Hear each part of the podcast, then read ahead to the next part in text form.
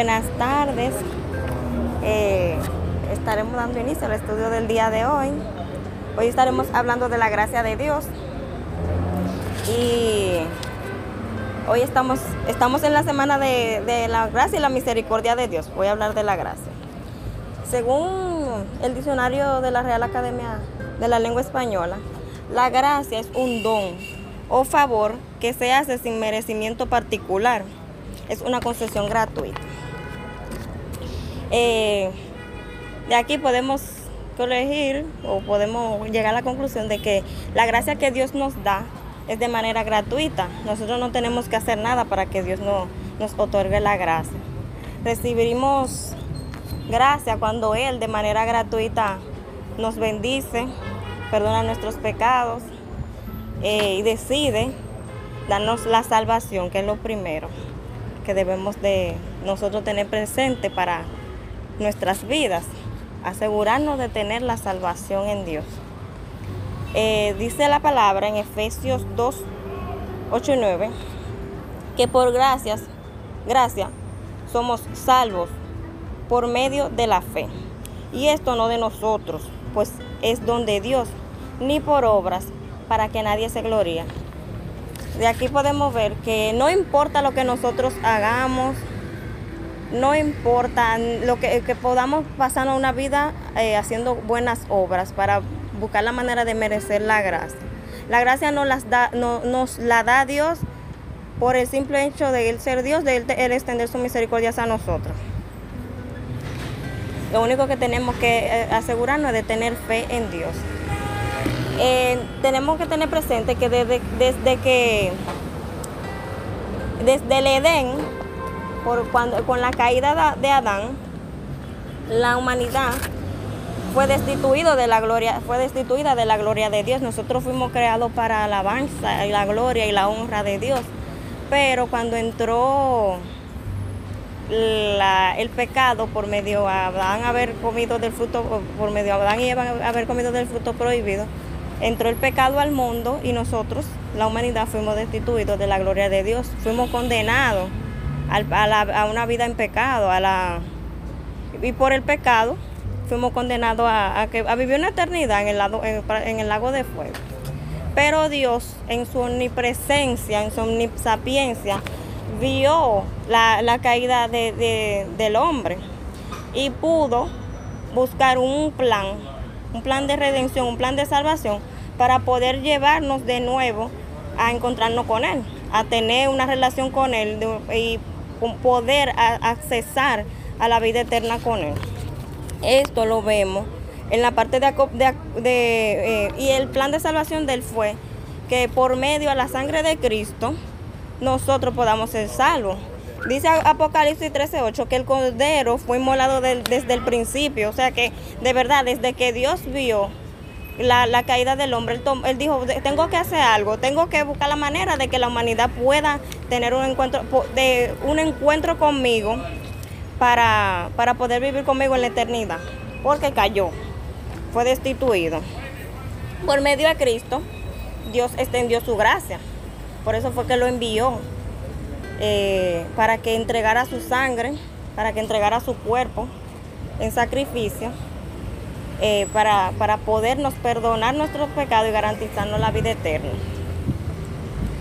dice Romano que el gran amor de Dios eh, es aquí que se demuestra que aún siendo pecadores, Cristo murió por nosotros.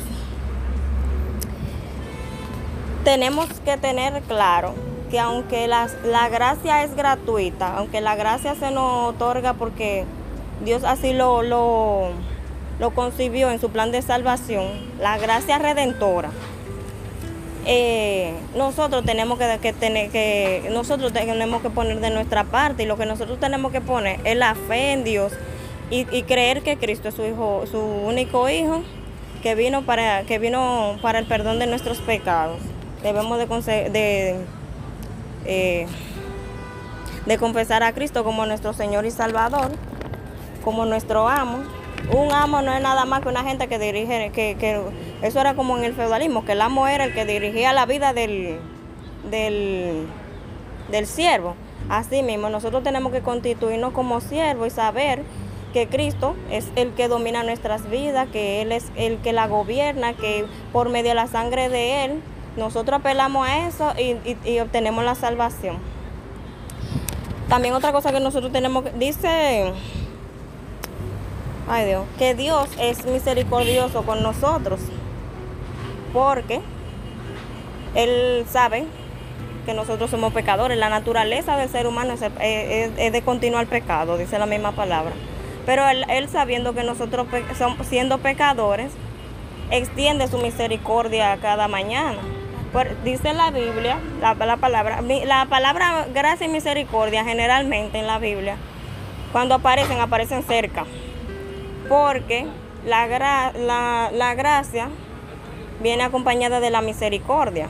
A veces la gente la confunde y piensa que, pero como dijo Mariel en estos días, la misericordia es, tú sabes que una persona está necesitada y, querer ayudar a esa persona. Y eso fue lo que Dios hizo con nosotros a través de la gracia. Decidió ayudarnos para que nosotros podamos tener la salvación.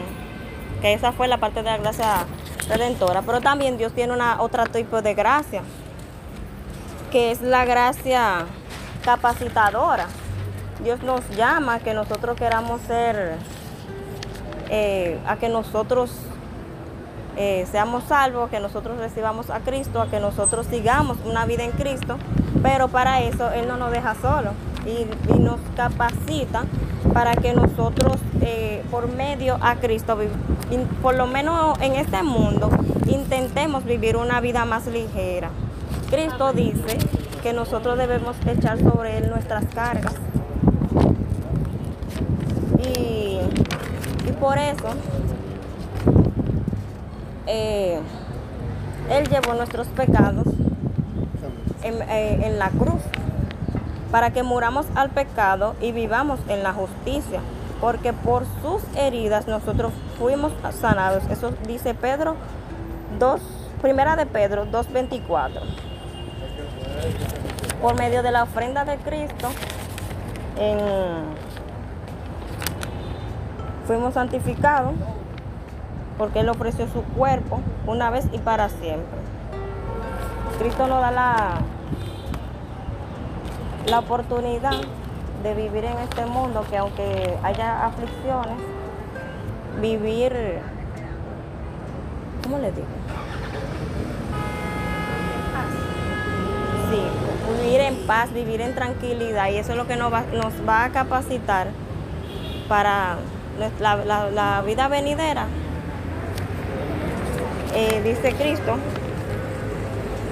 en Juan 3, en Juan 3, 16, 33, estas cosas os, he hablado para que en mí tengan paz. En el mundo tendrán, tendrán aflicción, pero confiad, yo he vencido el mundo. Si nosotros decidimos recibir a Cristo como nuestro Señor y Salvador, eh, aceptarlo como el Hijo de Dios que vino a entregar su sangre, a entregar su cuerpo en sacrificio para perdonar nuestros pecados, debemos de tener, debemos de tener presente que Él, eh, por medio de ese sacrificio, venció muchas cosas Dice que Él llevó cautiva la cautividad, o sea que ya nosotros podemos ser libres, pero todo es por medio de la sangre de Cristo. Podemos ser libres del pecado, libres de las ataduras, libres de todo. Porque ya Cristo, todas esas situaciones por las que nosotros podemos vivir, por, las, las situaciones que a nosotros se nos puedan presentar, eh, venció. Eh, eh, si queremos, si eh, tienen alguien algo que agregar. Eh, ahorita estaba yo leyendo que, bueno, eh, hablaba de la gracia capacitadora y eh, está la historia de, del hijo de Abraham, Isaac, que Abraham iba, ya estaba muy viejo y como él estaba muy viejo, él temía que él se iba a morir y que él no iba a poder ver a su hijo casarse. Entonces, eh, dice la Biblia que en Génesis, que él llamó a su siervo, justamente hablando de siervo, llamó a su siervo más viejo y que le dijo, mira, eh, yo ya me estoy casi muriendo, estoy muy viejo, y yo quiero encargarte a ti que tú le busques una esposa mía. Pero líbrate Dios de que tú me le busques una esposa de los cananeos y los amorreos, o sea, de la gente que, que están a nuestro alrededor, sino que ve al pueblo de donde yo salí y de mi familia de para allá, búscale una esposa a mi hijo. Y el criado le dice, bueno, pero ¿y si la doncella no quiere venir conmigo cuando yo vaya? ¿Qué hago? ¿Llevo a tu hijo allá y lo caso allá y lo dejo allá? Y él le dice, mira que te libre Dios de tú, déjame mi hijo por allá botado. Dios dijo que nos iba, o sea, Abraham creía mucho y tenía mucha fe en Dios. Y la Biblia dice que eso lo constituyó en amigo de Dios. Dice que eh, por la fe, pues eh, Abraham le creyó a Dios y eso le fue contado por justicia. Entonces, él le dijo, no, no, tú la vas a buscar y la vas a traer.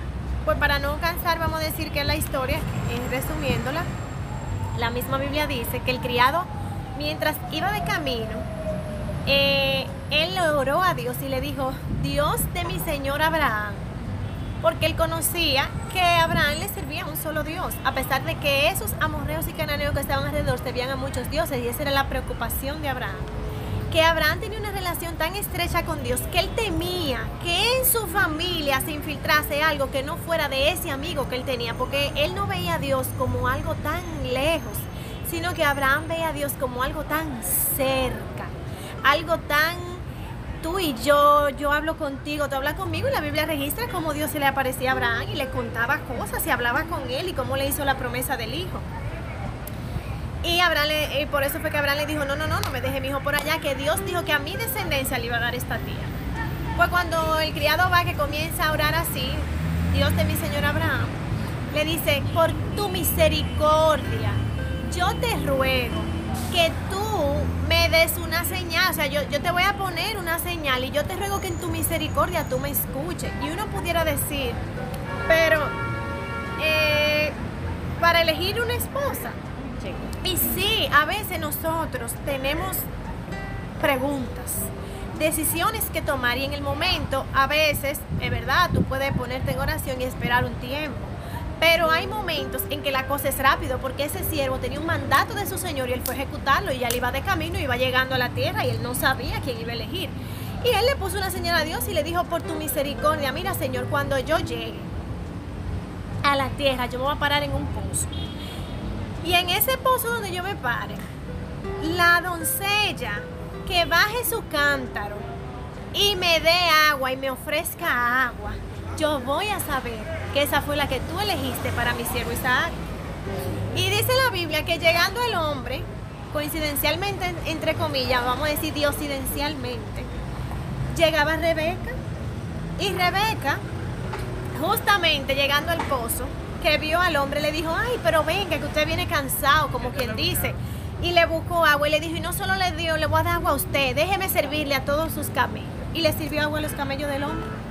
Y era lo mismo que el hombre le había puesto por señal a Dios. Y él, el, el, el siervo estaba como tan anonadado que él le dijo, por tu misericordia, Señor, y le daba gracias a Dios. Y le dijo, fue tu misericordia, fue tu misericordia. O sea, Dios no tiene tan presente y no se ha olvidado de la humanidad que Él sabe cuando estamos pasando una situación, que Él sabe cuando tenemos una decisión que tomar. Dios sabe cuando un niño está siendo violado y quiere salir de la violación. Y Dios pone gente a orar, a veces sin conocer, vamos a decir a ese niño, para que salga de esa situación.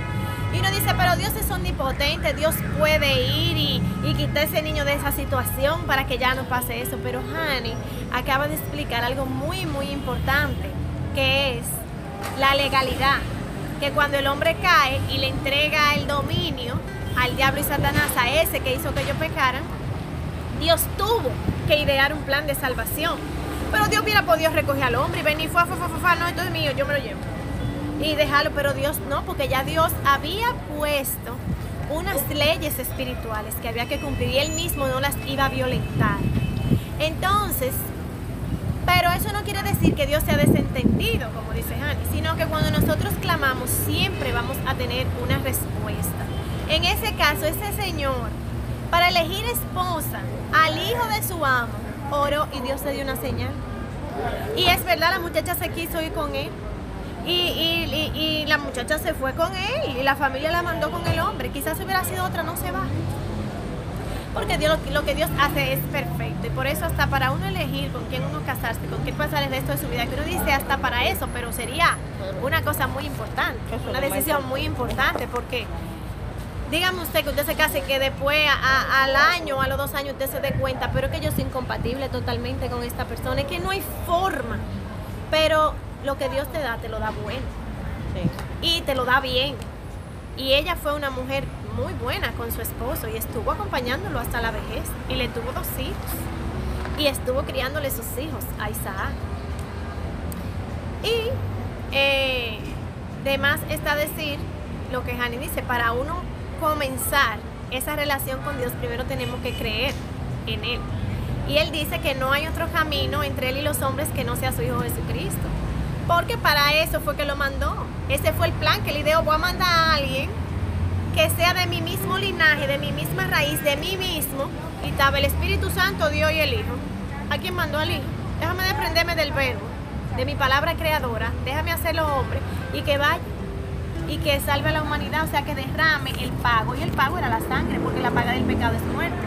Y como dice Hani, que al final todos fuimos destituidos de la gloria de Dios por el pecado de Adán, entonces el pago que nos corresponde a todo, aun sea un bebé que nace, que no ha tenido mm, oportunidad de hacer pecado de nada, pero le espera una condenación a ese bebé que es la paga del pecado que es muerte. Y por eso escapando de esa muerte que la gente acepta a Cristo como bueno como Señor y Salvador.